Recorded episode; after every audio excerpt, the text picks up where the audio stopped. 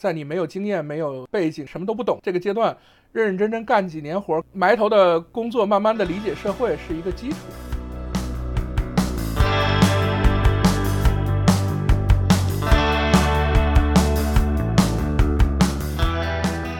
但是今天你更容易建立视野，在那个年代很难建立视野，所以你需要更 social，你需要见更多的人，你才能理解行业发展的不同的阶段，可能对对你的影响是不一样的。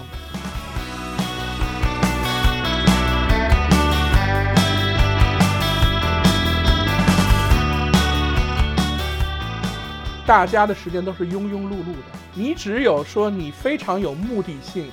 非常有视野，呃，非常有确定性的去做一个牛逼的东西的这个时间点，你才是那种高效的。特别是我认为自驱的人。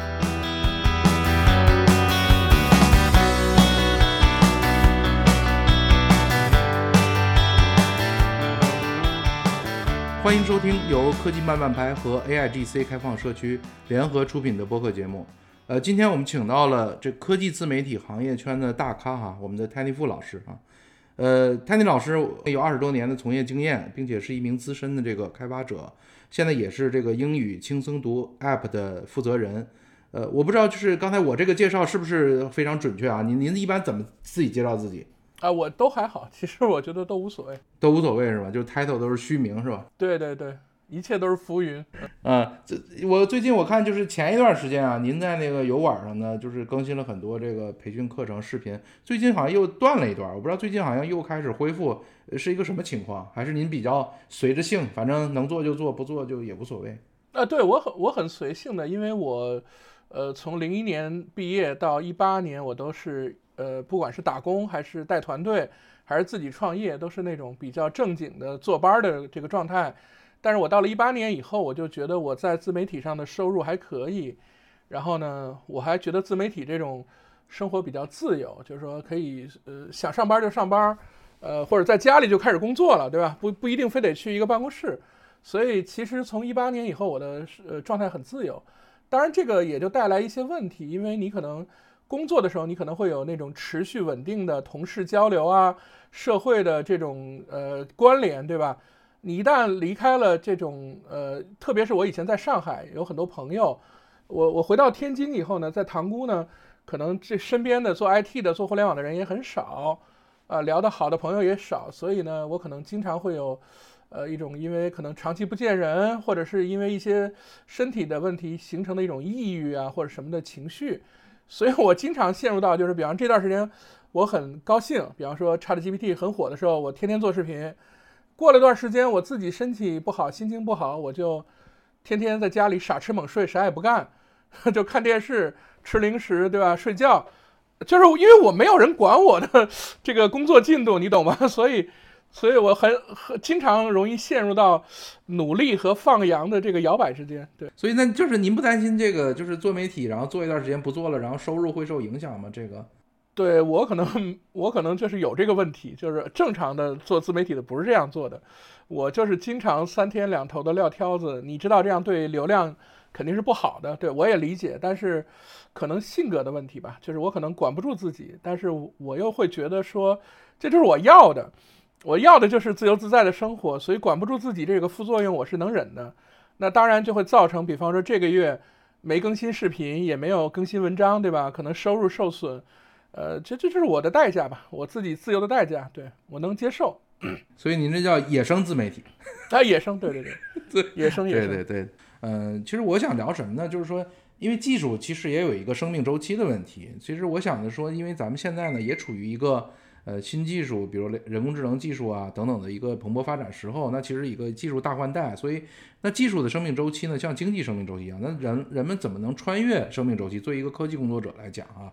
那每个人可能都有自己的擅长的一些能力，他的技术背景。那随着时间的推演，可能自己原来的技术已经，呃，这个已经可能落伍了。那我怎么在新技术怎么能够持续前进？所以这个是我可能跟您特别想聊的哈。呃，咱们从头开始，比如说我看您刚毕业的时候，其实也是进了一个呃传统企业做传统 to B 的这样的一些软件。我不知道在这个过程中，您的这段工作经历来说，对您整个的。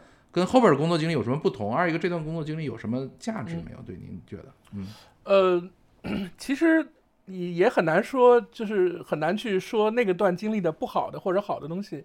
但是我这两天我很感慨，就是说现在的年轻人，比方说刚刚毕业的小朋友，会经常会说，哎，看到一新闻说 IT 行业现在不行了，或者什么的这种情况，对吧？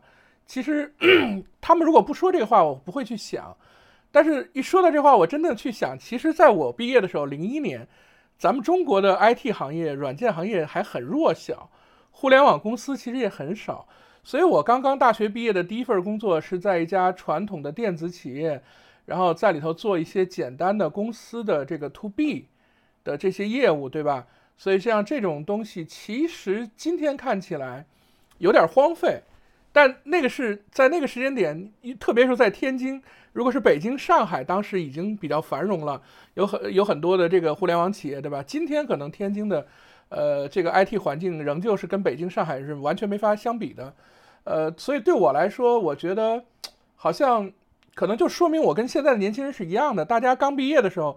肯定是有迷惘的，你肯定是有很多的，你能力也不行，对吧？你对社会的理解也不行，你有无数的疑问，说，哎，我做 Java 还是做做 Python，我做 C Sharp 还是做什么什么东西？你有很多的疑问，然后你也没有，你也没有资历。其实这这就是我最早的一个阶段，在这个阶段，呃，可能在我看来可能比较荒废，但是它也是一个慢慢开始理解社会，慢慢知道什么叫工作，呃，这么一个阶段。对，但是对我来说，我我会认为说，我进了北京，呃，是一个非常变化很大的东西。就在北京，我可能能天天听到各种各样的，就说，哎，Tiny，你要不要来这家公司看看？那家公司有有有职位。但在天津，我是听不到这种机会的，对吧？所以，所以，所以最早的那几年，对我来说其实是挺荒废的。但是我也能理解，就是说，在在你没有经验、没有背景，对吧？什么都不懂的这个干这个阶段。认认真真干几年活，干三年活，呃，埋头的工作，慢慢的理解社会是一个基础。最早是用什么 C 语言吗？是什么？呃，最早我其实用的叫 C 加加 Builder，啊，C 加加 Builder 啊，C 加加 Builder。所以就是在在那个阶段，我觉得就是刚毕业的学生来讲，其实做什么好像我觉得都有收获，都有成长。是尤其是刚毕业几年，其实对你来说，可能对于社会来说都是新的知识。对。那那后来怎么一个什么样的机缘巧合，您就觉得要打开门再去走出去，然后就离开天津这个地方了？呃，其实也有点被动，就是公司有一些调整。呃，因为我当时又做网管又做程序员，公司会认为公司越来越大了，在网管这边的事情特别多，就希望我不要去写代码了，专心做程呃做网管。因为其实我网管做的还可以，就是所所以，但是这个就跟我的理想有点偏离。我会觉得说，我做网管是个顺手干的事情，我更想做个程序员。我的职业规划是程序员，所以我就辞职了。辞职以后呢，我在家里等于待着就就闲着嘛，闲着呢，然后就得找工作。然后这个时候，呃，就是很意外的，在网上的一个朋友说，北京有一家公司招人，你有没有兴趣过去看一看？我说，那我当时也没有任何的经验，我就说去看看吧，就去了。然后人就到了北京，但是到了北京以后呢？呃，可能可能跟一般的年轻人最大的区别就是，我当时已经在写文章，在写 blog，有一些读者也认识了一些在北京 IT 圈的写 blog 的人，所以呢，我一个从来没有在北京打拼的人，呃，去北京的第一天就有一帮朋友，他们有很多混得比我好，就会给我很多的提点，对吧？就是比方说哪有机会哪有机会。虽然我在第一家公司也干了一年多，但是等到我从那家公司出来的时候。实际上我就有很多很多的机会，就不是我去求职了。我的一第一份工作、第二份工作是求职，到第三份工作就等于在一个饭局上有人说：“哎，听说 Tiny 你没工作了，最近在家歇着。”我说是。他说：“哎，我们有个朋友的公司现在正在招人，急需人才，你赶紧去吧。”我说：“那好啊，那就等于你不用面试，对吧？就聊两句就入职了。就是实际上实际上人脉还是给了我很大的好处。但这个人脉也不是说我去找谁喝酒啊、吃饭。”就是因为喜欢写文章，喜欢交流，这么在互联网上获得了一些一些人脉，对，就这种感觉。我我觉得就是我听完，我至少有两个感触挺深的啊。一般其实我觉得刚毕业两三年的呃小朋友吧，其实很难知道自己要什么。那时候您就在网管和这个开发之间，可能您就非常清楚自己我想做什么，不想做什么。我觉得这是我的第一个感受啊。这个我不知道你这个动力来自于哪里啊？是是说您的家庭，还是说您自我的认知啊？这个倒倒是我很根深蒂固的，因为其实是这样的，就是我自己的家庭是一个大国企，是中海油，所以呢，我的百分之九十的同学其实都是在石油系统的中学毕业，石油系统的大学毕业，我也是，所以在在可能我初中高中的时候，我父母就已经给我定下一个目标，说你好好考个大学，咱们回单位，咱们家里也有关系。你如果学历好，对吧？咱们进这个本单位很容易，效又很好。我其实也没有什么理想或者什么的，我也是就是觉得这父母都这么说，我也没见过世面，对吧？我也是一个小镇青年嘛，塘沽也不是一个大城市。我觉得北方的家庭都是这种想法，我感觉非常多哈。对对对对，天津天津人就是那种不太想出去混的那种。但是问题出在哪儿呢？问题出在我上大学的时候。我进入到了一个自由自在的环境，父母也不在身边嘛。我在四川上大学，那么在上大学这个时候，我每天关心的都是写程序，我对我的本专业科目完全不关心，我我甚至经常逃课。那我就觉得写程序有意思，所以等到毕业的时候，呃，或者说整个大学这个这四年吧，我就已经觉得我这辈子干不了别的了，就是我只想干这个。那么您肯说，比方说，其实我刚毕业的时候，说句实话，我如果按照父母的安排，或者说咱们走走走关系，我进大国企，也许我一个月可能能挣到五六千，但我进的那家电子厂，其实第一个月只有一两千。但是在我看来，这就是你想干的事情和和你你不得不去干的事情的区别，对吧？你干一个你想干的事情，你可能会高兴，所以我就选了这么一条路。对，我不知道，就是当初你可能在学校里面，你学习开发，你以为编程啊是怎么怎么样，但实际上落到工作岗位里面，可能每天写的那个代码，可能维护那段程序，每天去找 bug，可能变成一个非常枯燥或者无谓的一个工作。我不知道这个落差您会有这种体会吗？还是说您觉得这是一个很正常、非常容易克服了？我没有这种落差，就是当然是有落差，就是我们我在大学的时候，甚至在做校园网站。就是我们是当时四川或者说呃西南地区排到前几名的校园网站，但是我并不知道互联网怎么挣钱，在那个年代，然后对吧？我毕了业以后，我也没有说我去创业做个网站这种想法，呃，所以你在大学玩的很多东西和你出来以后的工作确实不一样。但是在那个年代，我的最大的落差是我不知道计算机能干什么，就是我们喜欢计算机、喜欢编程的人。我们隐隐约约觉得这个世界所有东西都会是计算机的，就是今天，比方说送快递、送外卖，呃，今天所有所有的自动化的东西，在我看来都是天经地义的。但问题是，在二十年前，这个天经地义和真实的生活是毫无关联的，对吧？就是其实，其实大家都觉得计算机什么都能干，但实际上它能干什么，它在当时还是很模糊的，包括我们。刚刚有互联网，就是在中国刚刚互联网兴起的时候，两千年、九九年，这个什么新浪能干什么，网易能干什么？我们在互联网上到底干什么？其实我们也不知道，我们就在互联网上玩儿，对吧？我们也不知道互联网能干什么，我们也不知道到底能，所以那些迷惘是有的。就是说，我们这个写程序这个技术，对吧？我去研究这个技术到底最后怎么改变世界，我们心里是没数的。但是呢，另一方面我又很不很不在乎，就是说。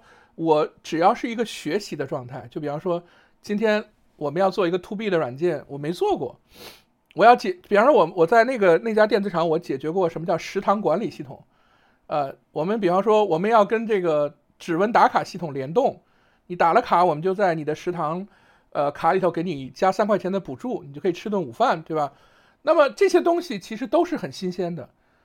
我并并不是说我觉得我做个食堂管理系统有多么牛逼，而是说你不管是做个食堂管理系统还是个考勤打卡，它都很复杂，你都需要学习很多你没学过的东西。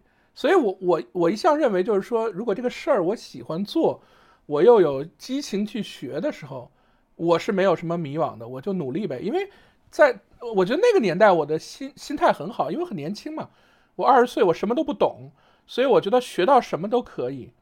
我也不担心学了这个东西，呃，未来没有用怎么样？其实，在这方面我是很豁达的，就是说，比方说学了这门技术，未来不用，不用就不用，反正我学会了，对吧？在这个时候，我的心态很 open，我觉得。我觉得这是刚才我的第一点听到的。第二点呢，就是您在那个时候您就写 blog 是吧？那个我觉得还是很很早期的对对一种一种形态，对吧？那个时候我觉得好像 BBS 好像会多一些什么的。但是那个时候您是怎么就想我我一定要写文章？因为我觉得我是个年轻人嘛，我我如果我是您啊，我会想说，哎，我写的这东西有人看吗？或者说我这么年轻，人家会理我吗？对不对？我不知道您是怎么理解这件事情。嗯，是的，其实是这样，就是说你你的这种顾虑我都会有，可能最开始的原因其实很很扯淡，就是因为我那会儿在大学有个女朋友，我们俩网恋，就是我们俩就是号称是文学爱好者啊，就是没事干就互相写文章，互相写情书那种，所以那段时间我特别喜欢在网上写东西，那么但是都是在自己的论坛，那会儿不是学校有个论坛嘛，在那里头写，然后当时也混一些大的互联网论坛在写东西，但是写的都确实很一般。但是我就有一个写东西的习惯，慢慢的也会有一些小粉丝，在那个年代可能可能只可能知道你的人可能只有几百个人，但是你就会已经有感觉了。你比方说你写一个东西，写个帖子，底下有人会写说，哎，你写的真好，就这种已经会有一种虚荣心了。到了到了在两千零二年左右，就国内开始流行 blog 这个概念的时候，恰好在 CSDN 啊，在 Do News 啊。呃，在整个 IT 圈推广 blog 的这帮人也是我的人脉，就是我我认识的这帮人，他们都在干这些事情，所以他们就说，哎，有一次饭局，他们就说，Tiny，你要不要也跟我们一块儿写 blog？我当时还不知道这个概念，就是就是被他们解释完了，就是在网上写文章。我说那当然也要写，就而且年轻嘛，就是对很多话题，呃，你可以认为是那种，呃，就是初生牛犊不怕虎的，什么话题都敢谈，什么话题都敢谈那种感觉。也也没有什么包袱，也没有什么粉丝包袱啊什么之类的，所以其实我觉得我一开始写文章有人看，很大原因就是我敢言，什么都敢聊。当然你写完了以后可能会挨骂，比方说你写你贴一段代码，你觉得很好，然后底下一帮老程序员，比方三年五年的，对吧？会说，哎，你这个代码怎么这个地方有问题，那个地方有问题？你一开始肯定是很羞愧，但是你后来就会觉得说。哎，那既然你指出来了，我改了，我学会了，我不就又可以重新再写一篇？所以在那个年代还是有这种想法，或者包括会觉得说，我学了一个技术，我把它记录下来，那我记在自己的私信呃私人的日记本里头和记在互联网上，我觉得没有区别，我没有必要说好像这东西藏着掖着。所以其实可能很多当年的一些读者，他会觉得我很 open，就我不会说。有一些人是很喜欢藏着掖着，对吧？就是对对吧？我会优化这个代码，我就不告诉你。但是我就会觉得说，哦，我学会了，我就写出来。所以我觉得我还是一个心态开放吧。嗯，对对对，我觉得这是点挺难的，因为我接触太多的这种，比如说搞开发的人了。一般就是这些人普遍会比较闷一点，因为大家习惯跟电脑打交道嘛，大家不喜欢跟人打交道，所以就说。呃，特别是以前我们在单位，你让搞计算机的人、编程的人，你让他写篇文章，哎呀，他愁死了。就是 他这个天然就有排斥，就是一般搞程序不说 “Don't talk, show me the code” 嘛，就是你你就给我看代码就行了嘛。甚至连这个代码里的注释他都不愿意写啊。这个这个这是一个我觉得的习惯。就是我觉得您在这个性格本身呢，既有。这种本身做科技的这种，比如说严谨，你编程肯定要很逻辑嘛，对吧？很严谨，又有这种可能像文人这种，我喜欢分享、喜欢交流、喜欢沟通的这种呃特性，我觉得这点是挺难得的哈。呃，可能是性格吧。嗯，那那我们接着往后聊哈，就是您到了北京之后，那后边就是相当于进到互联网行业了，可以这么讲吗？嗯，呃，但是那个时候的互联网，因为我大概也是那个年代吧，就是其实互联网是泡沫是就是刚刚的嘛。那个时候其实，呃，几大门户网站其实融资都出现一些问题。其实很多时候，在我们那届的毕业来看呢，其实大家没有进到互联网的偏多，因为大家觉得互联网可能不太稳定，或者不知道怎么前途，反而回到呃传统的科技行业的会多一些。我不知道在那个时候您怎么看这个行业？会不会觉得这东西明天会不会没饭吃了，或公司就倒掉了？会不会？呃，其其实是这样的，我在去北京的第一家公司是那个文曲星，你知道吗？我知道，我知道，就那个早的学英语的。我在文曲星待了一年，就那公司叫金远健。我在那家公司待了一年，然后出来以后，我进了一家叫二六五的公司。二六五就是后来被 Google 收购的那家公司。呃，其实到第二年才等于才进入互联网，那大概已经是零六年了。也就是说，我其实零六年才真正的在互联网里头，呃，去去去做事情。但是我跟我刚才讲，我跟 Do News 啊，我跟 CIDN 的很多人都很熟，我跟互联网，就是这这就是因为写文章这个圈子，相对来说，就像你刚才讲的，说很多程序员不爱写文章，但是反过来说，喜欢写文章的这个技术人员，我们相对来说可能更容易沟通。可可能比方说，这个这个人可能比我资历高。呃，level 也比我高，但是大家都在写文章，大家互相看了文章以后就觉得你写的很不错，你也觉得他写的很不错，这种形成的关系和你的职位啊、你的这个这个能力啊，就是写代码能力可能就没有关系，就是所以我们得到了一种呃不同于正常的这种什么喝酒、抽烟呀，大家泡吧打打这这个这这种这种得到的社交是不太一样的，大家有一一定的心灵的交流，有一定的技术交流。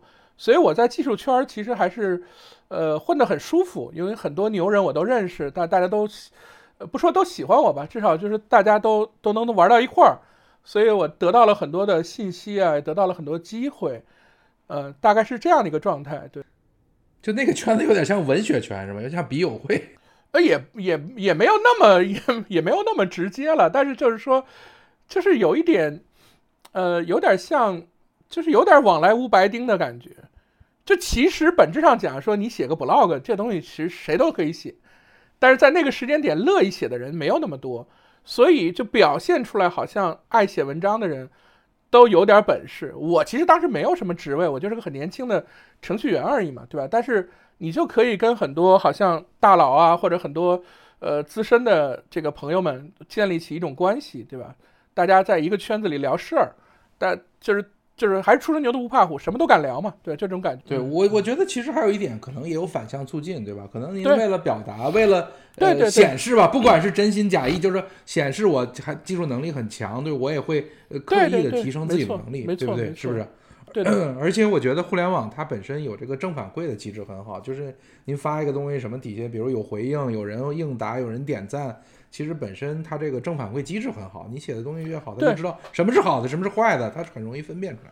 对，其实我再可以说一点稍微难听的话哈，就整个这个互联网的发展来看，其实以前有个词儿叫草台班子嘛。其实你要说到我们呃十年前我们刚刚上班的那个年代，中国的技术圈是更草台班子的，对吧？你可以你可以理解我的意思，对吧？就是说。可能今天我们觉得很多公司动不动一一家公司可能有几亿的流量，对吧？几几千万用户、几亿用户。其实，在在互联网草创之初，在零五零六年，可能一家大网站有个一百万用户就算很大了，对吧？就是你你这个程序员觉得好像我写个几万行代码就很牛逼了。所以其实那个时间点，说句难听的，是更好混的，从能力上是更好混的。但是从见识上是更难混的，因为在大家都草台班子的时候，你是很难得到见识的。今天大家很容易得到见识，你就算一刚毕业，你进了抖音，你进了这个快手，你进了呃一流的互联网公司，你马上就要接触什么叫一级的用户，什么叫做千万并发，对不对？就这些事，你马上就要接触到。在那个年代，你再好的公司，一般的公司也就一百万流量，对吧？一百万用户、几百万用户的这种级别。所以其实技术上是越来越难了，你需要懂的工具越来越多，对吧？云呐，什么什么 Hibernate 容器啊，各种东西你需要懂。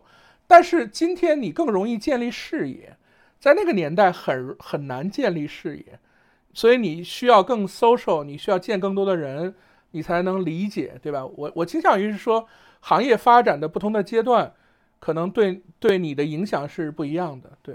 但是我觉得呢，这一点呢，我觉得您说的非常对啊，就确实现在的年轻人，我进到大厂之后，我能见到这种更大流量。但是呢，我觉得还有一点呢，我也想问，就是说随着技术的细分之后呢，其实你在大厂里边，你更多的像一个螺丝钉。或者本身你的容错容错能力是非常低的，就是你只能负责这一块儿，且必须按照这个方式去做，因为前人告诉你其他做法都是错的，你只能这么做。但是我觉得可能在早期的年代呢，你的容错率也是高的，而且你你的就是虽然可能你没有那个 level 或者什么的，但是你可能能看到的或者试错的机会也会多一些。没错，没错，没错。但这个怎么说呢？就是说我我我可以这么理解，就是我是很惊讶于现在的年轻人。就是你，比方说，我们以前说你你你得有五年经验或者十年经验，你才能干什么？现在的一些年轻人，在一些工具的帮助下，在更好的软件、更好的开发系统的帮助下，他可能刚毕业，他做出来的东西就是你十年前不敢想象的东西，包括今天的 AI，对吧？这我们今天看到 ChatGPT 这个级别的 AI，可实际上我在一二年、一三年我就开始研究什么 NLP 啊，或者是图像识别，对吧？那个年代顶尖的图像识别、文字处理，对吧？跟今天的 ChatGPT，跟今天的这个图像识别就已经是天壤之别。你在那个年代，你说我能做人脸识别，你都是博士才有可能去聊这个话题。今天随便一个年轻人，他调一个什么图像识别库，他就可以在一个网页里做人脸识别了，对吧？所以就是今天的今天的工具变得越来越强大。那么可能我觉得很多年轻人他如果有视野，他比我们更有想象力。我经常是被年轻人，呃，就是被年轻人所震撼的逻辑，就是因为。他们没有我们的包袱，我们觉得这个东西很难、很复杂，我们觉得做个什么东西我们需要从头做。但他们见到的这个世界已经是优化过的世界，调三个库就调出来了。我们可能会从一种惯性思维想，要做这个事儿，可能得自己写个什么库，自己训练个模型，对吧？等等等，想得很复杂。所以我是从一个最后的结果去看能力，就是说，如果我我不想说你是因为你聪明。你知道怎么去搭几个库，形成一个好产品，还是说你从头写？我觉得这不重要，核心问题是最后你到底能干什么，对吧？你能做什么样牛逼的事情？所以，所以我觉得，我觉得，呃，某种角度上我是认可说科技啊也好，编程也好，技术能力也好，它都是我们的工具嘛。最终你要做什么，你要达成什么样的东西？所以我是很感慨年轻人。你你你，我给你举个最简单的例子，在我上高中的时候，我们也没有互联网啊。我们想学个编程，我们得去买书，买厚厚的一本书，C 加加的书，C 的书。然后呢，买完了，我们家里也没电脑啊，我也没有地儿去写这个代码，在纸上写。对啊，可是今天的年轻人，初中、呃，高中小学，他就有可能有一台电脑，他就可以做一个 i iOS app，对吧？这就是，所以我觉得这个时代肯定是在进步的，我们肯定是，呃，是要感慨时代的进步，我们也要去想怎么去，呃，去跟上这个时代。但是呢，这里边我就是正好就多说两句啊，就是衍生一个问题呢，就是说以前就跟您刚才讲到的，说以前找工作什么五年经验、十年经验，其实呢，它背后讲的是经验这件事情在科技行业它是有价格的。或者有价值的，对吧？我能付你那么多工资，是因为你原来五年有这个经验。但是伴随着这样的发展之后呢，我发现我们所谓的这个经验好像越来越贬值，越来越不值钱。那如果咱们再去回推，作为一个年轻人来讲，那我既然是经验不值钱，那我这个积累经验的意义有多大吗？就是那我这个是不是那我们科技人员或者我们的开发人员就变成一个漩涡，就是不断的在新技术上就是在旋转，在在前进，而。积累这些东西可能在今天看来并不重要，呃，那当那当那当然不是，那当然不是。就像，呃，就像我可能我我真的很例外啊，我不是说我多牛逼，但是我真的很例外。因为一般来说，像我这种干了，我算正正经经上班上了十七年，从零一年上到十一八年，十七年或者十八年吧，我可能会九到十种语言，而且这九到十种语言我都是写过。呃，相当用户量或者是相当规模的程序的，不是说纯粹学着玩儿。正常的可能十几年的程序员会三种语言、四种语言就不错了，对吧？那我不是说非得要会这么多，而是说，而是我的意思是什么呢？就是我会有兴趣去学更多的东西。那在学的时候，可能它也不一定有意义。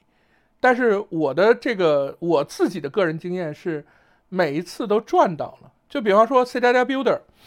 那其实我在第一家公司，呃，这公司没有程序员，只有我当时，对吧？所以我用什么，那公司就用什么，那就用 C 加加 Builder。那我就是爱好这个东西。但是我第二个工作 就是那个接软件，就是因为他们在用 C D I Builder，因为因为他们在招 C D I Builder 的人的时候，可能这种人不好招。那我会，那我就很容易就进去了，对吧？这这是第一个第一次。第二次呢，我进了这个团队以后，我发现很多人在用 VC。我其实以前不爱用 VC，我也会，但是我不爱用。但是这个团队里有人用 VC，我为了跟他们合作，得把 VC 给练出来，对吧？那么练出来以后呢，等到我去二六五的时候，人家要的是 VC 的人才，就得问你会不会 VC。对吧？那那我当然就是我我得到了一个机会，但是我恰好又会这件事的原因，不是说好像我已经知道他们要这个人我去学，而是恰好我学了。那等到 我在二六五工作的时候，我有个朋友说他有一个创业项目想干，我们俩就业余在做一件事情，我就在写这个浏览器插件，呃，我我要写浏览器插件，写这个 Outlook 插件。其实做插件技术也就是我不是说哪个技术有多难，对吧？但是这些东西都没有人逼着我去学，对吧？我就自己学着玩的，因为反正我们俩要创业嘛，做着玩，做着做着呢，就发现有几个项目他就找到你说，因为你会做插件。这个技术还真的会的人不多，二六五有一个项目也因为这个就找我了，因为我们当时二六五收购了一个叫 FreshGet，它需要插件，所以它的一个插件功能最早就是我帮他写的，就是你就得到了这些机会，对吧？然后呢，我我整个过程全是这样，就就有点像，有点像好像我有预谋，其实我没有预谋。然后我对 Google 特别有兴趣，我对搜索很有兴趣，对吧？我就开始看文章，搜索技术是什么东西，我也不是学这个的，我也不知道。直到我搜一个叫车东的朋友，他的 blog，他在 blog 圈也是很火的人，对吧？我我搜到他的文章，他介绍一个东西叫 Lucene，一个开源的搜索，在中国当时用的人并不多了，我就觉得很有意思，我就学，学着学着，我们就出来创业了。我们出来创业做一家网站咨询公司，我们本来是帮用户调这种服务器的架构啊、网络架构啊，来提升它的性能，对吧？帮他做反向代理啊，这个已经做得很好了。这个时候，用户来了一句话说：“你们能不能帮我推荐一个搜索系统？我们要买一个，比方说花二十万或者多少万买一个搜索系统。现在有几家这个竞竞品，然后让我们去帮着看，因为他们很信任我们嘛。然后这个时候，我跟我的合作伙伴说：‘我说我会 Lucen 啊，咱们给他们写一套吧，要卖二十万，我们就卖他二十万呗。’然后我我然后我这个假期我就写了一套系统，写完了以后，我们就跟这几个竞品去打榜。”最后成功了，客户觉得我们的性能也好，用起来也方便，就选了我们。当然，我们最后没有要二十万，我们是给用户了一个租金，说比方说一个一个一个月一万块钱，这套系统就在你们这用，对吧？我们来负责维护。呃，然后你觉得这事儿很神奇，对吧？就是基本上我学的东西都没有落空。那在这个过程中，我不是跟朋友开开公司嘛，创业。做服务、做搜索这些这些事情，我们还去找投资，做的很大。但这个时候呢，iPhone 发布了，iPhone 发布了以后呢，买不到，买不到 iPhone。你知道运气有多好吗？我跟一个朋友，他们搞年会抽奖，他绝对是绝对是照顾我，因为我是他朋友，对吧？他有个奖就直接抽给我了，是个 Apple 的 Touch，我就等于拿到了个 Apple 的 Touch，还没有拿到 iPhone。我我是个程序员，我拿到 Apple Touch，我就觉得我要在这儿写程序，我就学会了 iOS 开发，你知道吗？然后你学，你就开始写一个，我就写一个很简单的东西，写一个叫记账软件。其实我都没写完过啊，我写了两个星期，写了一个记账软件。这个时候小圈子，因为我自己写 blog 也在说我在写一个记账软件，小圈子里就在传说说 Tiny 已经会写 iOS 程序了。但那个时候其实没有人会写，就是全全中国没几个人会写。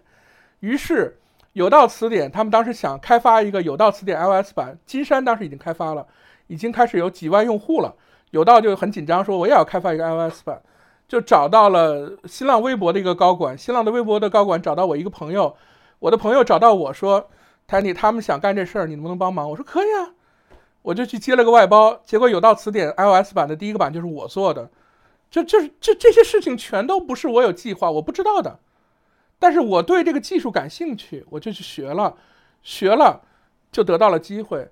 那等到后来我们创业失败，呃，盛大就挖我们嘛，就是盛大把我我和我的创呃创业伙伴都挖去了。挖去了以后呢，盛大的这个这个这个，我们当时叫创新院，我们院长就跟我聊天，就说聊聊你进了盛大以后的规划，因为我们是做搜索进的盛大。然后我就讲了讲我的一些背景，他对我大概也有一些了解。他就说：“Tiny，你想做搜索完全没有问题，如果你想做 iOS 也没有问题。”我说：“为什么？”他说：“我们没有 iOS 的开发，我们找不着这样的人。”所以我在我在盛大我又开始建了一个团队做 iOS 的项目，就是我想做什么就可以做什么，就是就是一步一步都是这样的，一步一步都是这样的。所以，我我是非常认可说，呃，我其实是靠兴趣驱动的，我并没有说好像呃非得那个。呃，非得那个什么，非得学这个东西，是有人逼着我学的，没有，从来没有过。但是我每一次都得到了一个超额的利润，对吧？都是都是运，你说的是运气吧？就真的是运气，真的是运气，并没有说我有这个预期的计划，我没有。然后就是我我个人感觉呢，就是说您是把自己的爱好后来就变成了职业，我觉得这一点其实是挺难得的，因为说白了，大家这个生混社会嘛，大家讨生活。其实有多少人能把自己的真正的爱好变成职业的？其实并不太多。而且在这种呃细分领域上，您可能就是走的确实是比较早。但是我这里面有两点啊，我觉得，我觉得这里边肯定不是运气的这个原因，这个我觉得可能代表了一种规律。但这里边我有几个问题啊。第一个是说，您做很多内容早期的都是比较早。您看，您说您刚拿到那个 iTouch 的时候去做，那那时候苹果生态，我觉得那时候包括它的开发工具什么都不健全的，然后各种资料也没有。对，我不知道，那您是刀耕火种的去做这件事情，那你不会觉得说这东西很浪费，或者说明天别人出一个什么东西，啪就把我替代了？这个我不知道，因为很多科技人会担心这件事情嘛。就是就是因为你从来没想过这些问题，你你知道吗？我当时就一个念头，因为其实我当时收入也不错，我自己创业，活得也很 happy，也没有那么累，对吧？因为因为我们当时做那套搜索做的非常累，但是做起来了以后。它稳定运营，我们就只就纯赚钱嘛，也没有那么累。那么我当时就有一个念头，说我自己有个 Apple Touch，我为什么不能在上面记账呢？当时 Apple Store 上什么都没有，记账软件也没有，对吧？然后你知道 更夸张一个什么事儿呢？它连一个日历插件都没有，就是说我想显示一个日历，来来来说我这个月哪天花了钱，有个小红点儿，这个东西都没有。我自己甚至写了一个日历插件儿。然后为了做这个记账软件，我还开源了。过了十年以后，有个人说：“你怎么写了这么丑一个日历插件？官方有日历插件。”我说：“你知道吗？在我写这个日历插件的时候，全世界都没有日历插件。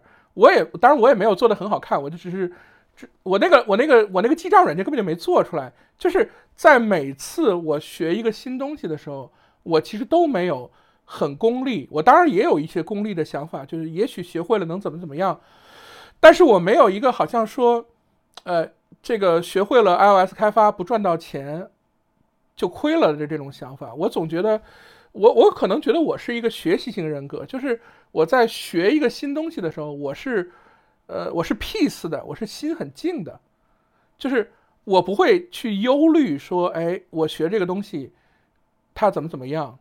如如果它什么用都没有也没有关系。其实我举个最简单的例子。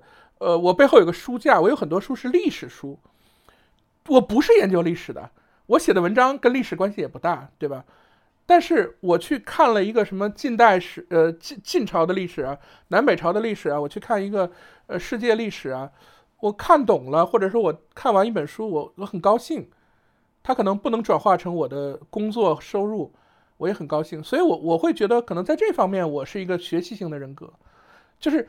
我在写代码和学写一个新功能的时候，我当然会想，比方我举个例子，我今天做英语轻松读，它整个已经做了五年了吧？一九年做到现在四年，它只挣了七百美金。以我的挣钱能力，这算什么能力？我的我写了一万行代码，我当然认为他有可能有一天一个月能能挣个几万块钱，对吧？但是就算他不挣钱，我也觉得我做了一件事情出来。你你能理解我的意思吧？就是在这个在这个层面的，呃，成就感它是不可替代的。当然，如果他能挣钱，那更好。所以我学了很多技术的时候，我我对钱没有那么功利，我对成就感是很功利的。我会希望有成就感。但是这里边我觉得没问题啊，咱们对这个个人成就感。但是呢，我们所有人，大家一天二十四小时，我们是有时间成本的。对，就是你干了 A 就干不了 B，对不对？对。所以呢，在这里边呢，在行业中，大家也经常讲，就是我们形成，我们去做一个研究也好，大家其实两方是很难兼顾的。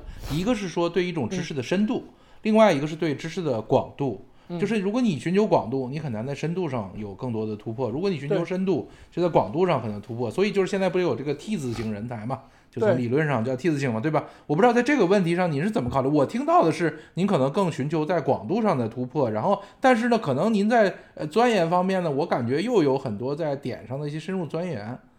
对，是这样。我首先，我首先觉得，我把这个问题分成两个部分。第一个部分就是时间的问题。其实我刚才吹牛逼，或者我自己写文章，经常讲我自己的历史，对吧？好像我很忙，好像我很辛苦，好像我很好学。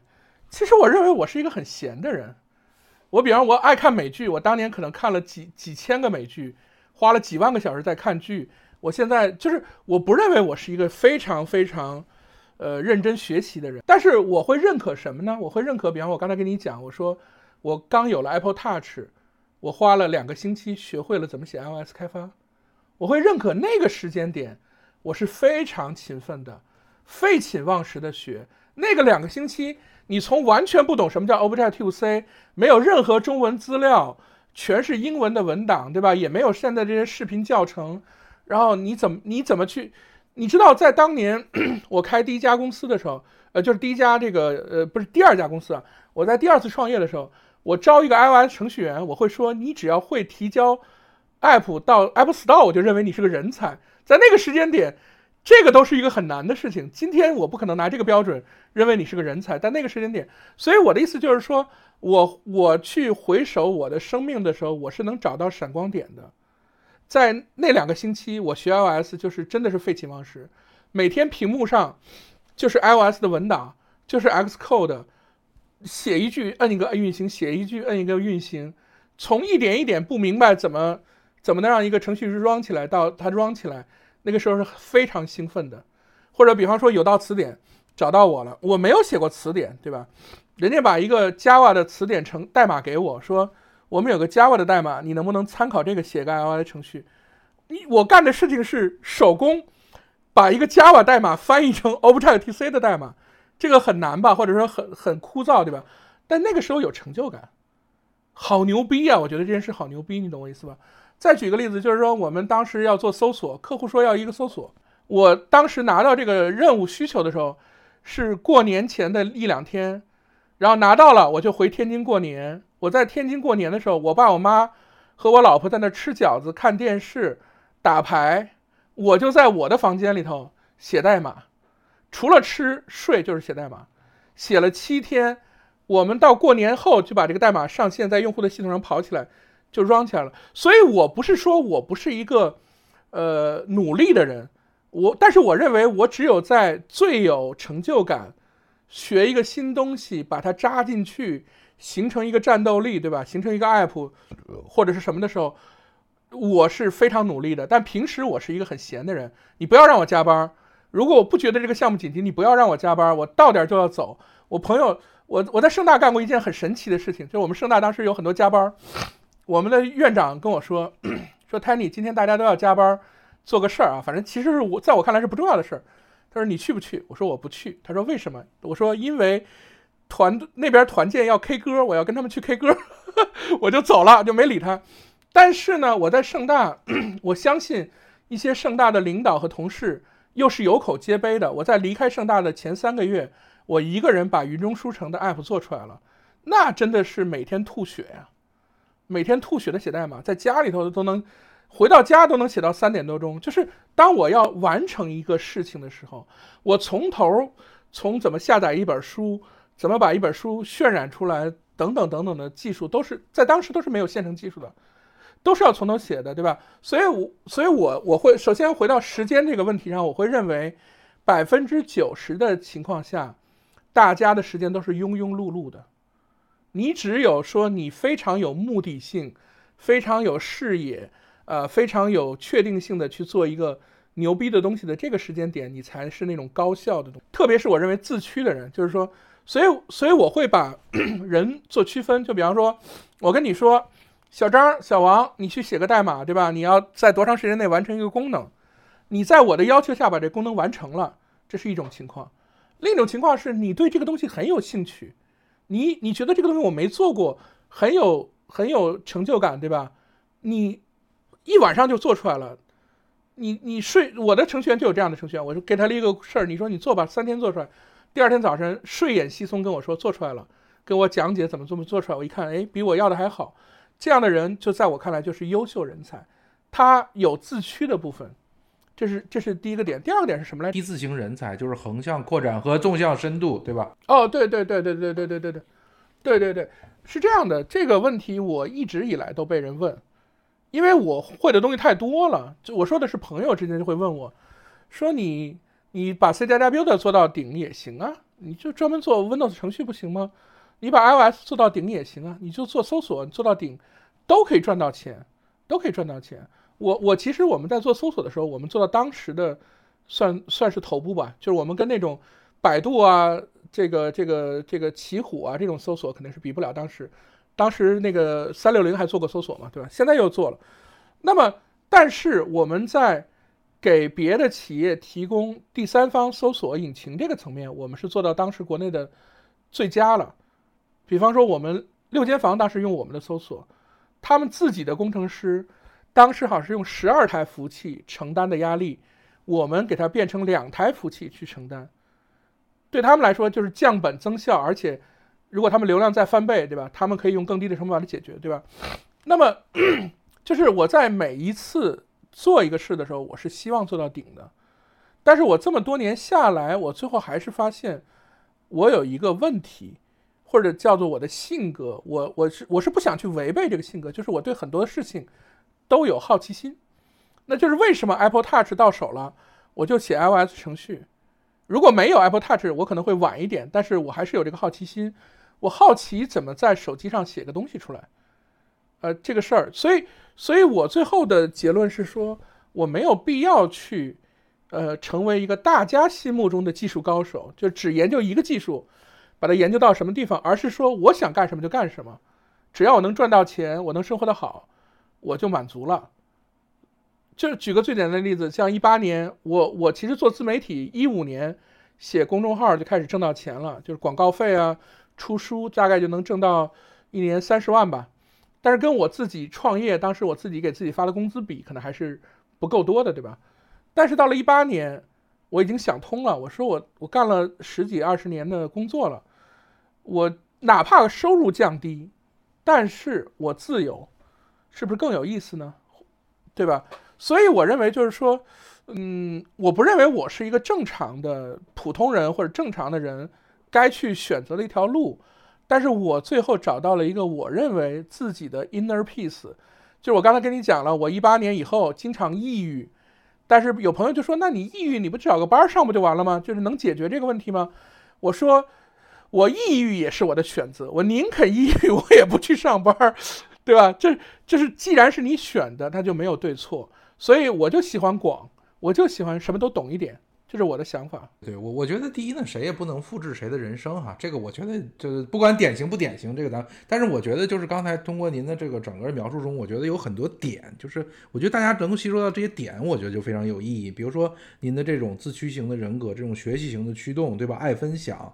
以兴趣为驱动。另外呢，我觉得特别是在您在某一个点上或者某一段时间的专注度，就是刚才您说在特别在某一段时间，我就专注做这个东西。所以这里边我不知道，就在每次像这种行程的话，您会给自己定一个小目标吗？就是说，比如我在这里边，我一定要做出一个什么，我就不达目标不罢休。然后，因为很多人呢是这样的，大家这个因因为是。以兴趣驱动，就是没人发钱的这种事儿，大家普遍的自驱力是不够的。你比如说，我可能做到这半截，发现有困难，还算了算了，反正这事儿我自己要求我自己嘛，我不做完了谁也不知道，对不对？这件事情就放弃了。我不知道在这个点上您是怎么自我这个管理的。如果你想知道 Tanny 老师是怎么回答这个问题的，呃，请你及时订阅我们的播客栏目，我们会在下一期中继续播放我和 Tanny 老师的对话和访谈。人世间